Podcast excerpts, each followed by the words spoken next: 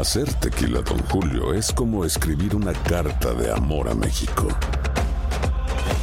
Beber tequila, Don Julio, es como declarar ese amor al mundo entero. Don Julio es el tequila de lujo original, hecho con la misma pasión que recorre las raíces de nuestro país. Porque si no es por amor, ¿para qué? Consume responsablemente. Don Julio Tequila, 40% alcohol por volumen, 2020. Importado por Diageo Americas, New York, New York. When something happens to your car, you might say,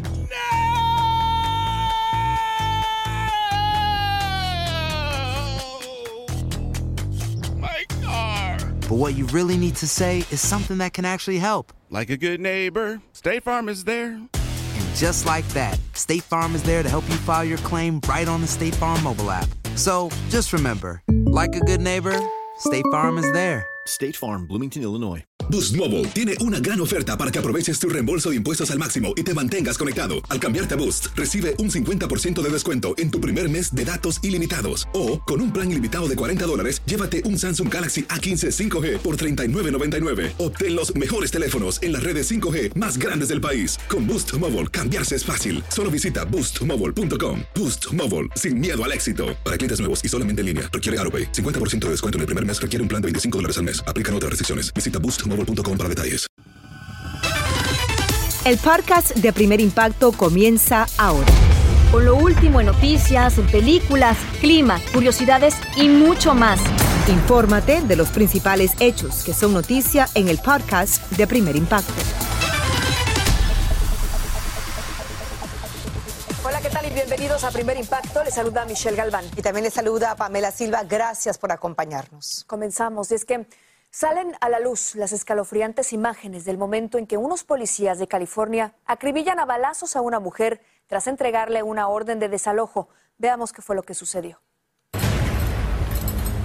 Las grabaciones de varias cámaras corporales muestran a la mujer de 47 años armada con un cuchillo mientras discute con los oficiales a la entrada de un apartamento.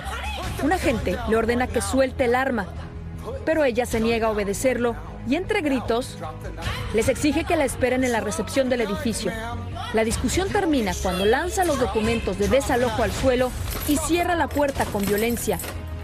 Casi una hora después, los policías logran entrar al apartamento y encuentran a la descontrolada inquilina en un dormitorio con un cuchillo de cortar carne en las manos. Le disparan balas de salva y ella se lanza contra los uniformados que se repliegan hacia el pasillo y uno de ellos es acuchillado en el pecho. De inmediato, cuatro de sus compañeros abren fuego y la mujer cae al suelo herida de muerte sin que los esfuerzos de agentes y paramédicos puedan evitar el fatal desenlace. Tras el letal incidente ocurrido a principios de mes, se conoció que el administrador del edificio y un empleado de mantenimiento habían sido amenazados por la misma mujer. El oficial herido fue dado de alta el mismo día y a sus compañeros les asignaron trabajo de oficina mientras investigan estos hechos. En otro caso, radican cargos por intento de homicidio contra un hombre que abrió fuego contra varios autos en una carretera de Ohio. Cuando llegó la policía, el sujeto salió corriendo por la autopista y disparó contra los agentes que tras herirlo de un balazo lo pusieron bajo arresto. Cerca del lugar encontraron a una mujer en un vehículo chocado, quien al parecer viajaba con el pistolero. Ningún conductor resultó herido. Imágenes de película dejó un robo en el interior de un auto en California. El ladrón rompió el cristal trasero y comenzó a sacar bolsos, pero fue sorprendido por el dueño que saltó sobre el carro de los malhechores para detenerlos. El vehículo aceleró y el hombre cayó al suelo y por increíble que parezca, solo sufrió leves lesiones. La policía busca a los delincuentes. Un accidente en Texas le arrancó la vida a nueve personas, incluidos seis miembros de dos equipos deportivos de una universidad de Nuevo México. Según la investigación, el conductor de una camioneta invadió el carril contrario e impactó de frente al autobús en el que viajaban los estudiantes y su entrenador tras participar en un torneo de golf. Dos deportistas están hospitalizados en estado crítico. Escucha esto porque un deslizamiento de rocas y lodo dejó a muchas familias sin hogar en Perú. Hay muertos, hay desaparecidos y decenas de viviendas afectadas. Nuestra compañera María Luisa Martínez tiene las impactantes imágenes.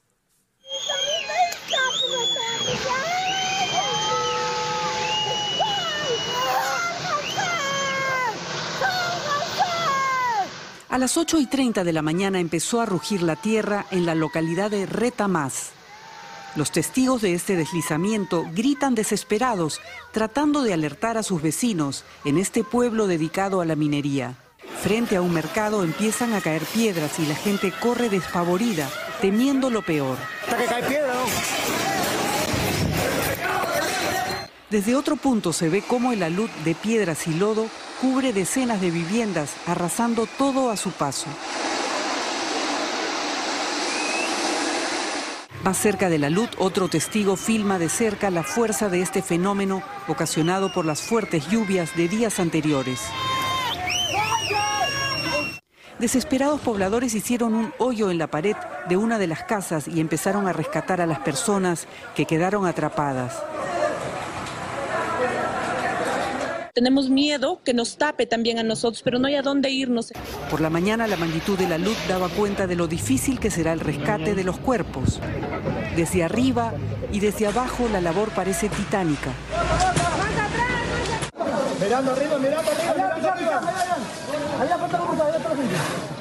El presidente Pedro Castillo llegó a la zona y ha dado prioridad a la recuperación de cuerpos.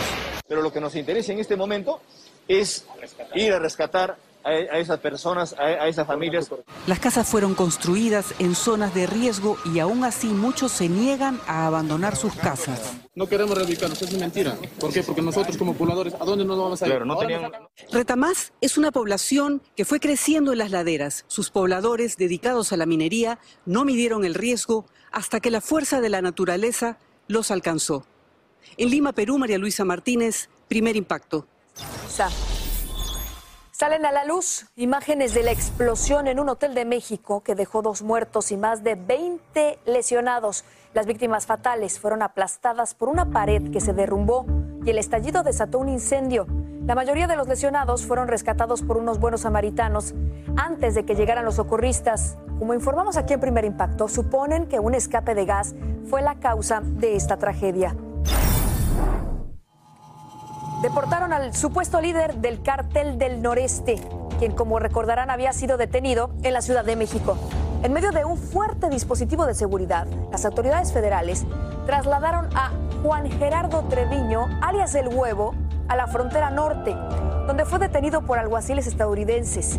El presunto capo es ciudadano americano y era buscado por varios delitos vinculados al tráfico de drogas. Y lamentablemente crece la lista de periodistas asesinados en México. El director de un medio de prensa en Michoacán fue acribillado a balazos por unos sicarios que irrumpieron en su vivienda. La víctima había recibido amenazas de muerte tras realizar varias investigaciones y había denunciado el homicidio de un colega y amigo. El crimen eleva a ocho la cifra de víctimas en lo que va del año en ese país. Y tras casi tres semanas de letales ataques, el presidente de Ucrania imploró más ayuda para su país ante el Congreso de Estados Unidos. Pasamos ahora en vivo con Ricardo Arrámbar y las más recientes noticias de esta invasión sangrienta. Adelante, Ricardo, adelante. Invasión sangrienta, sin duda alguna, Pamela. Ya son más de tres millones de refugiados que han salido de Ucrania y, según cálculos de Naciones Unidas, esa cifra se podría duplicar durante la próxima semana. Hoy, en Mariupol, escuchen bien. Un teatro donde cientos de personas habían buscado refugio fue bombardeado. No sabemos todavía la cifra exacta de víctimas. El bombardeo es incesante sobre las ciudades ucranianas. Los objetivos claramente civiles. Aquí vemos a los bomberos en Kriskiv trabajando mientras los residentes observan. En medio de las evacuaciones, más bombas. En Kharkiv, los misiles rusos han demolido vecindarios completos. En Kyiv, la situación es similar mientras siguen evacuando los residentes que, con sus mascotas y familias, quedan expuestos a la intemperie. Pero los ucranianos no se han dejado intimidar por las fuerzas rusas y todo parece indicar que van a pelear hasta el final. Esta es una alcabala establecida por civiles en un pueblo. Un electricista, un ex policía y un bombero son los que se hallan de turno. Dicen que van a defender su patria hasta el último hombre. Esta es la escena en un hospital de Mariupol, donde almacenan a los muertos en el piso, incluyendo bebés. Con el lento avance y ante la sólida defensa ucraniana, para la cual no parecían haberse preparado las tropas rusas, ahora hay cierto temor de que Putin llegue hasta el extremo de utilizar su arsenal nuclear. Por eso se están agotando las píldoras de yoduro de potasio. Hoy, el presidente ucraniano Volodymyr Zelensky se dirigió al Congreso de Estados Unidos y lo hizo efectivamente con un mensaje de vídeo que contrasta la belleza de su país antes de la guerra con la destrucción causada por la invasión rusa. Las imágenes nos dejan ver claramente los efectos de la guerra.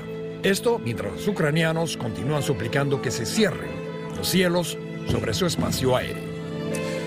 Sin duda, una súplica que nos llega a todos, pero ¿Qué puede hacer realmente Estados Unidos si se cierran los cielos sobre Ucrania? ¿Enfrentarse en combates aéreos a los aviones rusos y correr así el riesgo del inicio de la tercera guerra mundial posiblemente? Un escenario que no quiere el presidente Biden y así lo dijo esta tarde mientras anunciaba 800 millones más de ayuda para Ucrania.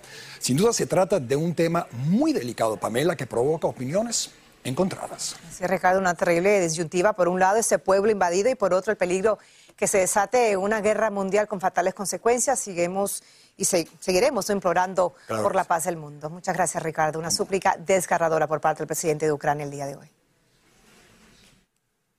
Vamos a cambiar de información y estas definitivamente son las noticias que nos encantaría darle más a menudo, sobre todo en estos días, en donde presentamos el conmovedor testimonio de una embarazada ucraniana que estaba a punto de dar a luz en medio de la invasión. Seguramente la recordará. Nos complace informarles que el bebé nació ayer y aunque su mamá temía que los bombardeos la obligarían a parir en su casa, logró llegar a un hospital. Desde aquí, por supuesto, que le deseamos que logre mantenerse a salvo ella y su bebé y que la pesadilla de la guerra termine lo más pronto posible. Lo mejor de todo es que este niño, que está precioso, que se llama Gleb, llegó al mundo para traer paz, esperanza, llegó pesando tres kilos y medio, a la semana 42 de gestación a través de una cesárea. Así es, ojalá que muchos bebés también lleguen llenos de esperanza, ¿no? Dentro de tanta incertidumbre en ese país. Vamos a cambiar de información y un nuevo brote de COVID-19 impacta a China y el gobierno admitió que el coronavirus es cada vez más difícil de controlar. En menos de un mes, la cifra de casos aumentó de decenas a más de 5 mil y más de 37 millones de personas permanecen bajo medidas de confinamiento. La Organización Mundial de la Salud reporta un preocupante incremento en todo el mundo, con más de 400 millones de nuevos casos. Otra dosis de refuerzo de la vacuna de la farmacéutica Pfizer podría pronto estar disponible para los mayores de 65 años de edad. La compañía solicitó ante la FDA la aprobación de emergencia de esta cuarta dosis mientras continúa realizando estudios para desarrollar otras vacunas contra cepas específicas del coronavirus, incluida la variante Omicron. Hacer tequila, don Julio, es como escribir una carta de amor a México. Beber tequila, don Julio, es como declarar ese amor al mundo entero. Don Julio es el tequila de lujo original, hecho con la misma pasión que recorre las raíces de nuestro país. Porque si no es por amor, ¿para qué? Consume responsablemente. Don Julio Tequila, 40% alcohol por volumen, 2020. Importado por Diageo Americas, New York, New York. When something happens to your car, you might say... No.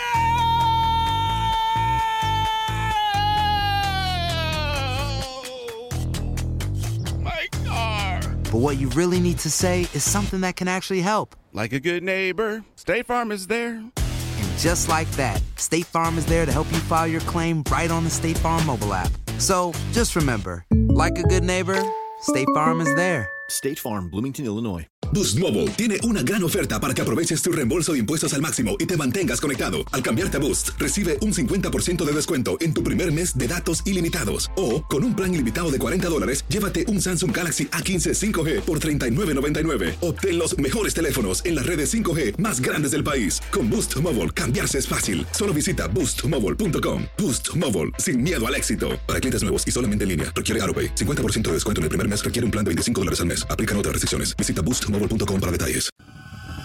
Escucha los reportajes más relevantes del día en el podcast de Primer Impacto. Un adolescente hispano hizo historia al convertirse en el futbolista más joven de la MLS. Desde la ciudad de Miami, Iván Casanseu habló en exclusiva con este talentosísimo deportista y, por supuesto, con sus orgullosos padres. Veamos. Este es Máximo Carrizo, el nuevo niño prodigio del fútbol de Estados Unidos. Yo nací con una pelota en el pie y ya cuando tenía, cuando cumplí ocho, ya me lo empecé a tomar en serio. Nacido en Nueva York y de padres argentinos, Máximo se convirtió el día que cumplió 14 años en el futbolista más joven en firmar un contrato con un equipo de la Major League Soccer, New York City FC, el actual campeón de liga. Básicamente confirma que todo el trabajo que eh, vengo haciendo me, me ha ayudado y he podido lograr esto. Y bueno, tengo que, ahora tengo que asumir la responsabilidad de la oportunidad que me está dando el club y hacer lo mejor que pueda. Y acá en New York City supieron cómo rodearlo y aconsejarlo y soltarlo para que él pueda explotar. ¿Qué consejo o qué consejo le has dado a tu hijo ¿no? en este camino, este maravilloso camino a convertirse en futbolista profesional? Siempre ser agradecido, ¿no? que le podría haber no tocado. Y hay mucha gente que quiere y no puede, y él quiere y puede. Entonces siempre agradecer que tiene eso. ¿Te ves muy lejos de ese debut en Primera División? Eh, no, no creo. Creo que para el año que viene ya, ya puedo haber hecho mi debut. Las expectativas sobre el joven de 5 pies y 3 pulgadas, quien recibió la visita del famoso técnico Pep Guardiola, va mucho más allá del debut. Carrizo tiene todo para convertirse en uno de los mejores futbolistas del mundo. Es el cerebro del equipo. Puede gambetear rivales a lo Messi y marcar goles a lo Maradona, algo que llena de orgullo a su padre. Él tiene toda la cancha en la cabeza y cuando conecta la cabeza con, con el pie y mentalmente va a otra velocidad, eh, él tiene la ventaja de que, de, que, de que mire el partido un segundo antes de todos. Y verlo hacer todo eso es, eh, es impresionante. ¿Cómo te visualizas? ¿Cuáles serían tus grandes anhelos o tus grandes metas, tus visualizaciones, Máximo? Para mí lo más importante que yo quiero lograr es ser el mejor jugador del mundo y con eso poder ganar un mundial. Augusto y Fausta son conscientes del potencial de su hijo, pero prefieren enfocarse más en el presente, que disfrute lo que está ocurriendo. Disfrutar el momento también le va a hacer valorar el, cómo llegó hasta donde está. Y, la valoración del esfuerzo es lo que también le va a permitir eh, continuar su camino. ¿Te preocupa algo de toda esta experiencia? Tenga los pies en el, piso, que todo vaya muy rápido. Máximo es uno de cuatro hermanos, todos futboleros, aficionados de Boca Juniors y de la selección argentina. Por eso otro dilema para el futuro crack es saber a cuál selección nacional representará cuando llegue el momento. La realidad es que él tiene el corazón partido literalmente por el medio. Eh, porque es muy argentino y es muy americano. ¿Qué consejo le darías a jóvenes como vos para poder triunfar en el fútbol? Bueno, que, que no tengan miedo en tener sueños grandes, y que, pero que primero se concentren en poder hacer los detalles chiquitos muy bien y consistentes. Y para mí, si pueden hacer eso, pueden llegar muy lejos. ¡Wow! ¡Qué historia! Juega como Messi y marca goles como Maradona. ¿Qué le parece? Bueno, Iván nos comentó que Máximo no solamente brilla en la cancha, sino que también se mantiene muy enfocado en su escuela, algo que le exige el propio club. Así que definitivamente que tiene el futuro asegurado, ya que el contrato inicial con el equipo neoyorquino es hasta el 2027. Por supuesto, desde aquí felicitamos a esa familia que nos llena de orgullo. Momentos en que no percibimos las señales celestiales que nos llegan porque estamos sumidos en nuestros problemas y rutinas. De eso nos habla hoy Carlos Anaya en Vitamina para el Alma. Adelante, Carlos. Gracias. Te saluda este fiel servidor, Carlos Anaya, de Cafecito Espiritual y Vitamina para el Alma. Cuando Dios intenta hablarte, presta mucha atención. Si sabes canalizar tu energía, puedes escuchar a un poder superior que siempre está tratando de guiarnos en el camino de la vida, ya sea por medio de una plegaria, una canción o una conversación con alguien. Hay mensajes sublimes que el universo nos está enviando constantemente. En estos tiempos desafiantes, no tienes que ser un creyente, un ateo, hasta un agnóstico, para entender que no sucede lo que queremos, sino lo que necesitamos para aprender y evolucionar. Así que entra este camino espiritual, este camino de conciencia, porque es mejor tener una mente abierta por curiosidad que una mente cerrada por creencias. Atrévete a escuchar. Y aprueban en una corte de California un acuerdo alcanzado entre los familiares de la fallecida actriz Naya Rivera y el condado de Ventura por una demanda para indemnizar al hijo del artista de seis años de edad. Magali Ortiz se encuentra frente al tribunal con todos los detalles. Adelante Magali, te vemos y te escuchamos. Así es, ¿qué tal? Muy buenas tardes. A casi dos años de la muerte de Naya Rivera se llegó a un acuerdo en la demanda millonaria entablada por la familia de la actriz en contra del condado de Ventura. Y aunque se dijo que este caso llegaría a su fin el día de hoy, este tendrá que prolongarse unos días más por una petición especial hecha por el padre del hijo del artista. Veamos. Que se mantengan privados los detalles del acuerdo millonario el que se llegó entre la familia de Naya Rivera y el condado de Ventura United Water Conservation District en Parks and Recreation Management por la muerte de la actriz de origen puertorriqueño el pasado 8 de julio del 2020 mientras se encontraba paseando en un bote con su pequeño en el lago Pirú. Eso es lo que pidió el abogado del menor en la audiencia de hoy que se llevó a cabo vía telefónica y en la cual no estuvo presente el padre del menor.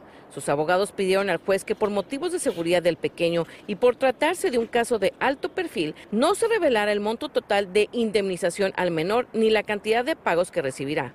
Además, enfatizaron que el dinero no provendrá del condado de Ventura ni del bolsillo de sus contribuyentes, sino de un seguro de entidad privada. En la demanda se alega que el condado fue negligente por no informarle a los visitantes del peligro de las aguas del lago.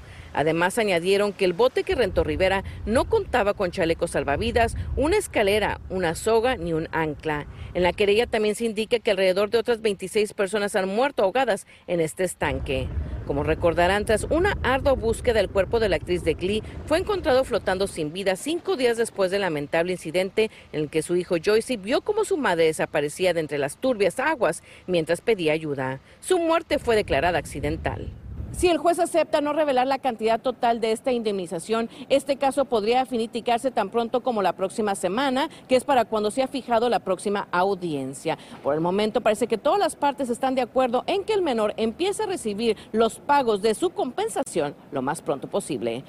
Seguimos con más de Primer Impacto en Vivo. Muy, muy, muy pocos saben que en el siglo pasado un pequeño grupo de mineros y campesinos mexicanos junto a sus hijos protagonizaron una feroz resistencia contra la discriminación y salieron vencedores. Como nos cuenta Salvador Durán desde San Diego, en una pequeña ciudad, preparan una gran obra de arte para impedir que ese triunfo de la justicia pase al olvido. El artista Mario Alberto Chacón le aplica las últimas pinceladas a un mural que revive un pedazo de historia y que muy pocos conocen una batalla en la que un grupo de mexicanos se enfrentó a la discriminación y aunque ocurrió hace muchos años, es hoy un motivo de legítimo orgullo para la comunidad del pueblo de Lemon Grove, en el condado de San Diego, California. Era una época muy cargada políticamente y de mucha discriminación contra el mexicano en, principal en esta región. El mural recuerda cómo en 1931 un grupo de niños de origen mexicano fue el blanco de sentimientos racistas y antiinmigrantes en la escuela Lemon Grove. Como siempre los culparon por los problemas económicos. Era la época de la depresión, la gran depresión en los Estados Unidos. Y es que la Junta Escolar de Lemon Grove en aquel entonces decidió que los niños mexicanos debían asistir a una escuela aparte, argumentando que no estaban al nivel escolar de los blancos y que eran sucios y traían enfermedades a las aulas. Pero a pesar de que era una pelea donde estaban totalmente en desventaja, los padres no tuvieron miedo y crearon el Comité de Vecinos de Lemon Grove para luchar contra esa injusticia. Y con la ayuda del consulado mexicano ah, les ayudó a procurar un abogado para desarrollar el caso y cuando ya llevaron el caso a, a la corte, eh, como un milagro ganaron el caso. Mamá con sus trenzas. Pues sí, no, pero se ve muy seria y muy, seria. muy triste. La historia hubiera pasado al olvido de no ser por Roberto Álvarez Jr., quien además de ser catedrático universitario, es el hijo de uno de aquellos niños que brindó testimonio en el juicio y gracias a una investigación académica descubrió que el caso llamado The Lemon Grove Incident fue el primer caso que se ganó en el tribunal en contra de la segregación en los Estados Unidos. Mi papá nunca hablaba de la, del, del caso, nunca hablaba del caso. Y él nos decía que sus padres decían, ya que ganamos, no van a decir nada. El padre de Álvarez Jr., Roberto Álvarez, quien siendo un niño de apenas 12 años de edad, fue el principal testigo del caso. Dejó un testimonio donde recordó el ambiente hostil de la época y cómo, a pesar de todo, padres e hijos unieron fuerzas con una demanda hasta que lograron que un juez dictaminara a favor de los mexicanos. Ante el mural, hoy sus hijos lo recuerdan con orgullo. La fuerza, el valor que, tuvieron para luchar contra esto es enorme para mí en, en esos tiempos. Fue un triunfo que se logró 23 años antes que la Suprema Corte de Justicia de los Estados Unidos, en 1954, unánimemente dictaminara que la segregación racial es anticonstitucional. El mural también contiene dibujos creados por los niños de esta misma comunidad y en ellos expresan su agradecimiento a los pequeños estudiantes y a sus padres que en aquel entonces, hace casi 100 años, lucharon por la justicia social. Ahora, la meta de la comunidad es que esta historia se convierta en parte esencial del programa de estudios en los salones de clases de todas las escuelas del país, como ya lo es en la ciudad de Lemon Grove. Hay muchos que no saben ni, ni han oído del Lemon Grove Incident. Y, y si nosotros uh, podemos enseñarles cómo las familias de Lemon Grove se juntaron y pelearon para que las derechas um, van a entender que uh, ellos pueden afectar um, cambio. La idea de crear el mural fue de Mark Lane, un activista quien asegura que todos los días vemos que se cometen injusticias contra los inmigrantes y que si olvidamos lo ocurrido en Lemon Grove, podría volver a suceder. Lo que ellos hicieron era algo muy valiente, era algo peligroso para ellos. Pudieron perder trabajos, pudieron perder todo, pero ellos pararon firme y ante de la injusticia eso es un tributo a su valor. Qué belleza. El próximo sábado será inaugurado el mural y toda la comunidad ha sido invitada a esta ceremonia. Ahora valoran la posibilidad de considerarlo patrimonio de la ciudad para que sea cuidado y preservado como una gran lección para las futuras generaciones. Y ojalá así sea. Y con ese inspirador mural que refleja un histórico momento de esta incansable lucha por los inmigrantes, nos despedimos en esta tarde de impacto. Por supuesto, y lo, lo invitamos a mantenerse bien informado con su noticiero local y recuerden, nos vemos mañana en una nueva cita de Primer Impacto. Así termina el episodio de hoy del podcast de Primer Impacto. Encuentra episodios nuevos de lunes a viernes, primero en la aplicación de Euforia y en todas las plataformas de podcast. Como siempre, gracias por escucharnos.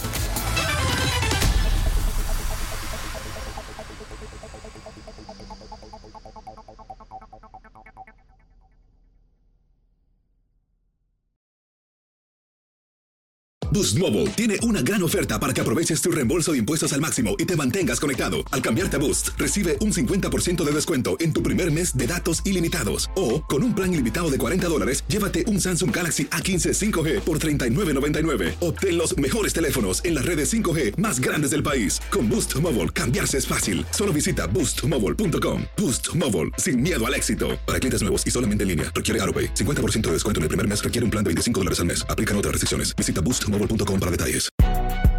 Si no sabes que el Spicy McCrispy tiene Spicy Pepper Sauce en el pan de arriba y en el pan de abajo, ¿qué sabes tú de la vida? Para, pa, pa, pa.